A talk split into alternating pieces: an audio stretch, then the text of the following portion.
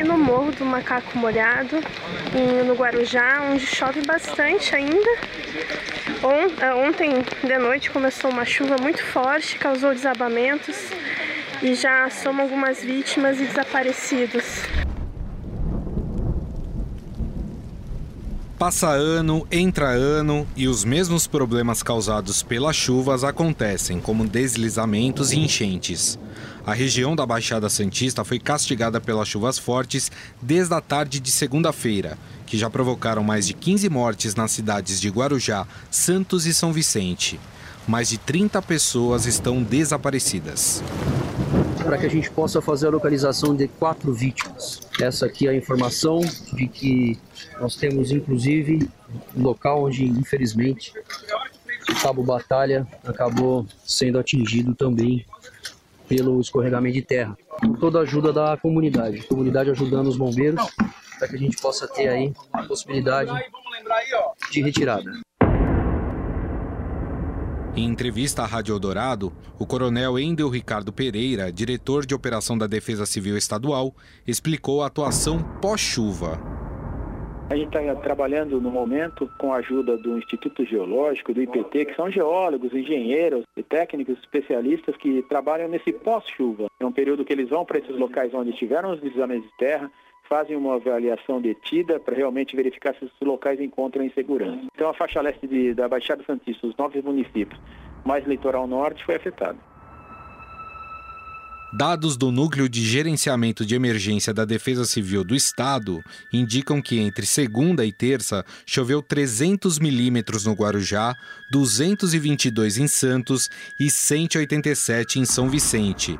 Para se ter uma ideia, na capital paulista, entre os dias 9 e 10 de fevereiro, choveu cerca de 150 milímetros, e foi um dia que a cidade parou e que as pessoas não conseguiram chegar ao trabalho, inclusive aqui no Estadão.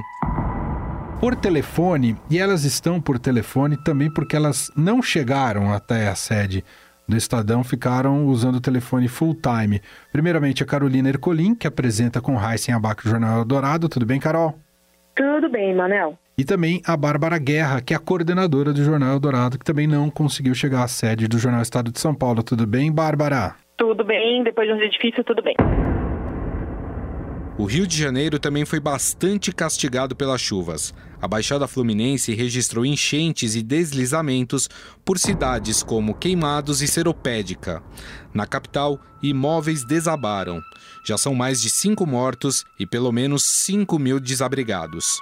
O prefeito do Rio, Marcelo Crivella, atribuiu à população a culpa das enchentes que acontecem na cidade pessoas não jogarem lixo nas encostas, na beira do rio e não jogarem lixo no bueiro, nós vamos ter muito menos problema nas chuvas. A culpa é de grande parte da população que joga lixo nos rios correntemente. Mas de quem é a culpa pelas enchentes? Da população ou dos governos? Quais medidas podem ser tomadas para que os mesmos problemas não aconteçam ano após ano? Quem bate um papo conosco sobre o assunto é o engenheiro hídrico da Universidade Presbiteriana Mackenzie, Antônio Eduardo Giansante. Tudo bem, professor? Como vai? Tudo bem. Uma das coisas que a gente ouviu, e foi inclusive dita pelo prefeito do Rio de Janeiro, Marcelo Crivella, é que a culpa das enchentes lá, no caso, era da população, porque jogavam lixos nos rios. É, Deve-se atribuir esse problema somente à população jogar lixo em lugares indevidos, ou grande parte desses problemas acontecem pela falta de intervenção do governo? Nesse processo como um todo, não existem inocentes absolutos existem várias responsabilidades que a gente pode atribuir. É um problema grande, significativo para nós que trabalhamos com gestão urbana, trabalhamos com projetos de drenagem, manejo de águas pluviais, uma confusão que existe na cabeça das pessoas, achando que as estruturas hidráulicas, as bocas de lobo, que o pessoal chama de bueiro, as galerias, elas servem para receber lixo mas ela não pode ser unicamente responsabilizada.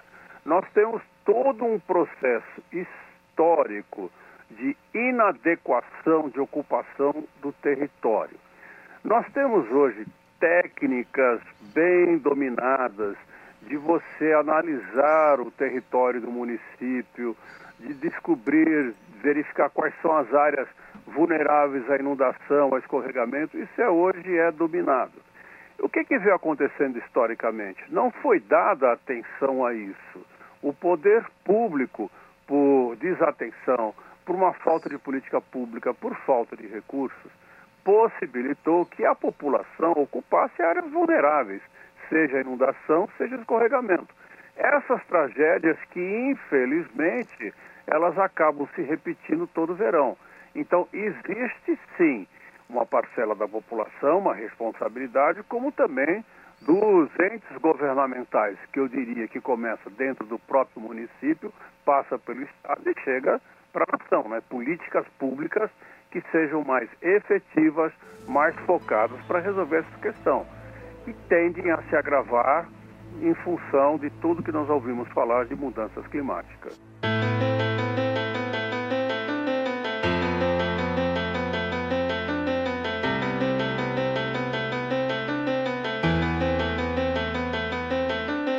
Eu queria te perguntar o porquê que é tão difícil então resolver, sabendo que esses problemas eles ocorrem da mesma maneira e muitas vezes nos mesmos lugares. Olha, existe uma questão de falta de recursos. Qual é a melhor maneira que a gente tem de combater esse tipo de problema? É utilizar aquilo que eu costumo dizer, até brincando com meus alunos, aquele órgão que existe acima do pescoço, que é a cabeça, que é o raciocínio, o planejamento. É, eu vejo que muitas das ações, elas são ações imediatas. E isso independe da prefeitura. Eu costumo, eu trabalho assim para muitos municípios em todas as regiões Brasil afora. Então começa a inundar um determinado local, ah, faz uma galeria mas é a galeria, né, aquela tubulação em concreto em geral que a gente vê, ela seria a melhor solução, porque ela transfere a inundação, a água de chuva de um local para outro. Então ela faz uma transferência. Então o que eu vejo é assim, por que, que esses problemas são repetitivos? Em primeiro lugar, a gente deveria propor soluções que não são imediatas. Elas têm que se basear num plano e a gente tem legislação para isso a Lei 11.445 de 2007, que diz que todo município precisa ter seu plano de saneamento, que abarca abastecimento de água, esgotamento sanitário, limpeza pública e drenagem urbana. Mas nós não temos ainda nem 40% dos municípios brasileiros com esse tipo de planejamento. Então, no planejamento, o que, que a gente faz? Nós vamos propor soluções que tenham início, meio e fim, e que elas não sejam imediatas. E algo que a gente propõe repetidamente, porque seria caríssimo hoje você, uh, vamos dizer, realocar populações que já estão ocupações urbanas consolidadas, eu vejo que se nós tivermos sistemas de alerta mais efetivos, nós evitaríamos muitos dos problemas que a gente tem. Então, os problemas se repetem porque as soluções, em geral, são se repetem também, são soluções imediatas. Se considera pouco essa questão de alerta. Eu lembro que eu morei na França, fui professor visitante, eu, um dia eu estava saindo da universidade, eu vi eles fechando uma das principais ruas de acesso à universidade. Eu perguntei para eles, mas por que, que vocês estão fechando essa rua? Eles falaram, porque daqui a duas horas e meia vai chegar a inundação. Bom, eu, o que, que eu fiz? Daqui duas, duas horas e meia depois eu voltei. Então você veja que a gente tem técnicas para poder é, fazer essa previsão. Nós temos o Senadem agora no Brasil, enfim, que já é um grande passo, mas nós precisamos levar, no mínimo, esse sistema de alerta para cada um desses locais que a gente vê que os problemas se repetem ano após ano.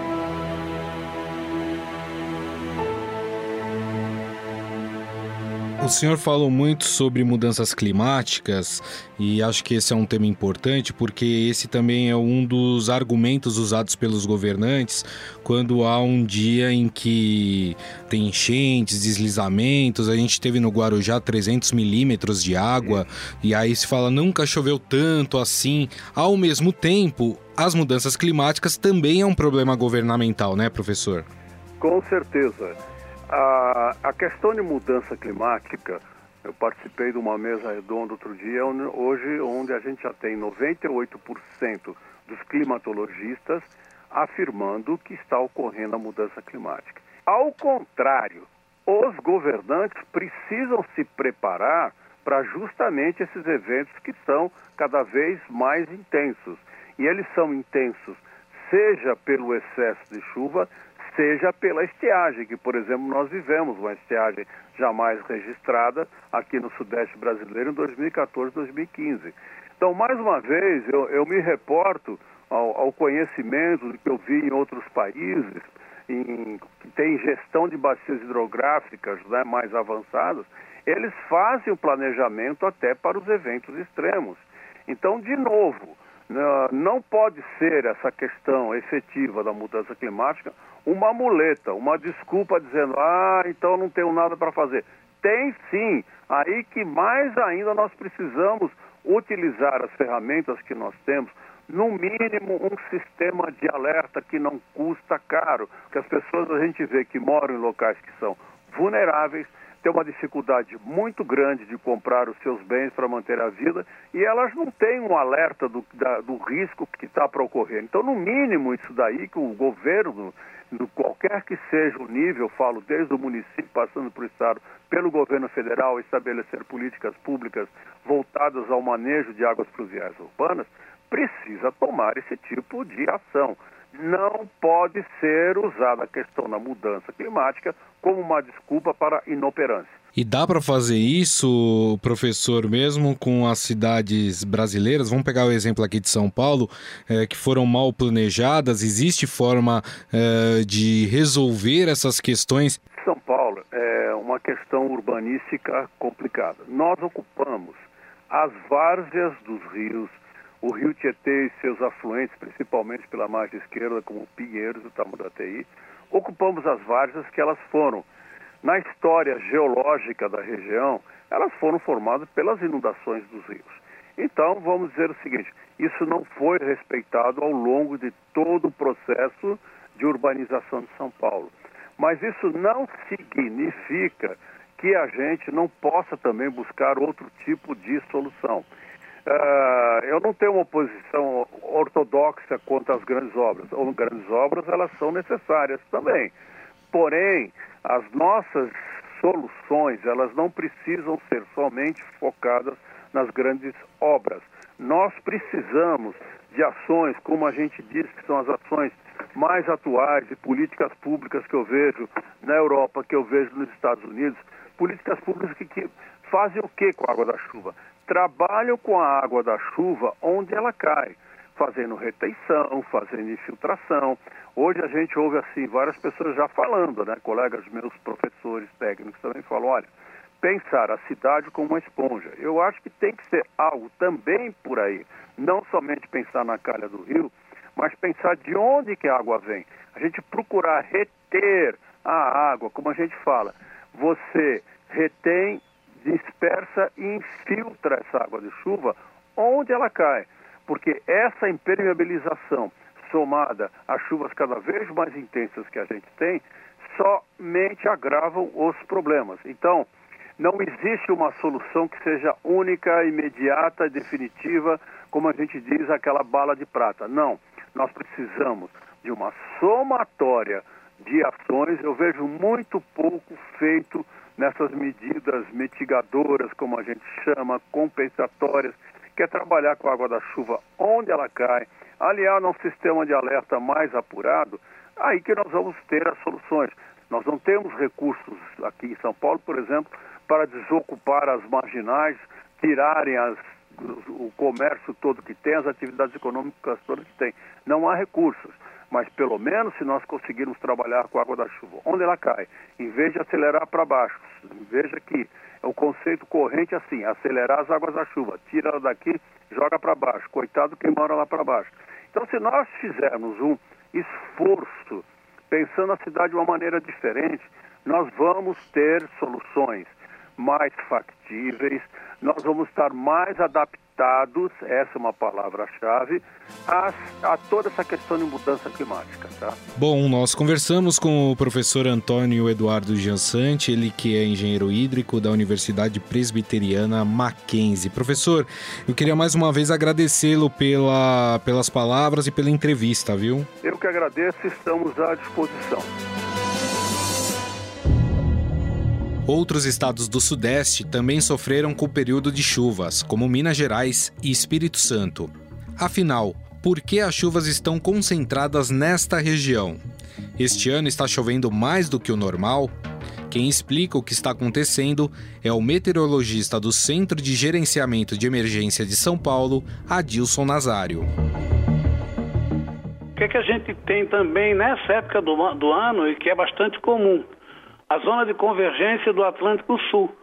E nada mais é do que o posicionamento de uma frente fria no oceano, né, no litoral, associada com o corredor de umidade da Amazônia. São ventos quentes e úmidos que alimentam, que formam, formam um corredor de nebulosidade e de chuva. Essa zona de convergência, para ser caracterizada, tem que ficar aí a partir de quatro dias sobre a região. E esse, essa área posicionada, praticamente semi-estacionária, vem também em função né, do, dos ventos do Nordeste que bloqueiam a subida desses sistemas frontais. Daí a gente ter esses sistemas que causam muitas enchentes, é bom para reservatório, mas extremamente destruidor né, para a população urbana e até do campo mesmo. E a gente observou isso no Rio de Janeiro, depois em Minas Gerais, né, algumas semanas atrás, depois no Espírito Santo, agora novamente no Espírito Santo. É, o Rio de Janeiro ainda vai ter chuva também nos próximos dias, aí, porque essa área que está por aqui ela vai subir, vai impactar um pouco mais também no Rio. Então, esse sistema, zona de convergência do Atlântico Sul, ele fica posicionado, às vezes, mais ao norte aqui de onde a gente está, do estado de São Paulo, pegando mais o sul de Minas, até um pouco mais para cima, mas muitas vezes, em alguns anos, ele se posiciona um pouco mais abaixo também, daí impacta mais sobre né, a região aqui, da, por exemplo, do estado de São Paulo, porque na borda dele a gente tem muita chuva. Queria que você falasse um pouco dessa previsão para os próximos dias, aí para o mês de março. Se a gente ainda vai ter tanta chuva, tanto aqui na cidade de São Paulo como na região sudeste como um todo. Muito boa também essa pergunta, porque o mês de março ele é, a gente conhece pelas águas de março, né? É, segundo os dados do, do Centro de Gerenciamento da Prefeitura de São Paulo, a média climatológica, ou a média histórica, melhor, é de 179,6. Podemos arredondar aí para 180 milímetros. No ano de 2018, nós tivemos chuvas aí em torno de 220 milímetros. O ano de 2019 choveu um pouco mais, 233 milímetros. E até agora, a gente teve no primeiro dia do mês 22,5. É pouco ainda, mas as pessoas perguntam: será que vai chover igual fevereiro? Nós aqui do Centro de Gerenciamento da, da Prefeitura de São Paulo, a gente acredita que os valores fiquem é, dentro, ligeiramente acima da média para o mês de, de março. Os modelos é, mais recentes de previsão do tempo, as simulações atmosféricas, eles indicam que a gente vai ter um pouco menos chuva nesses próximos dias, pelo menos aí até o dia 12, dia 13. A gente fica aí com temperaturas mais altas a partir do sábado e domingo. E é claro que aí acontece e vai esquentar. É, a gente vai ter brisa marítima, vai ter formações, pancadas de chuva, mas de uma forma diferente. São pancadas isoladas e não chuvas com muitas horas, né, extremamente concentradas e generalizadas. Então a tendência, na realidade, é de que nós estamos trabalhando aqui é de chuvas dentro ligeiramente acima da média para o mês de março. Bom, nós conversamos com o técnico em meteorologia do CGE da Prefeitura de São Paulo, Adilson Nazário, sobre as condições climáticas para os próximos dias. Muito obrigado, viu, Adilson, mais uma vez. Um grande abraço para você. Um grande abraço também.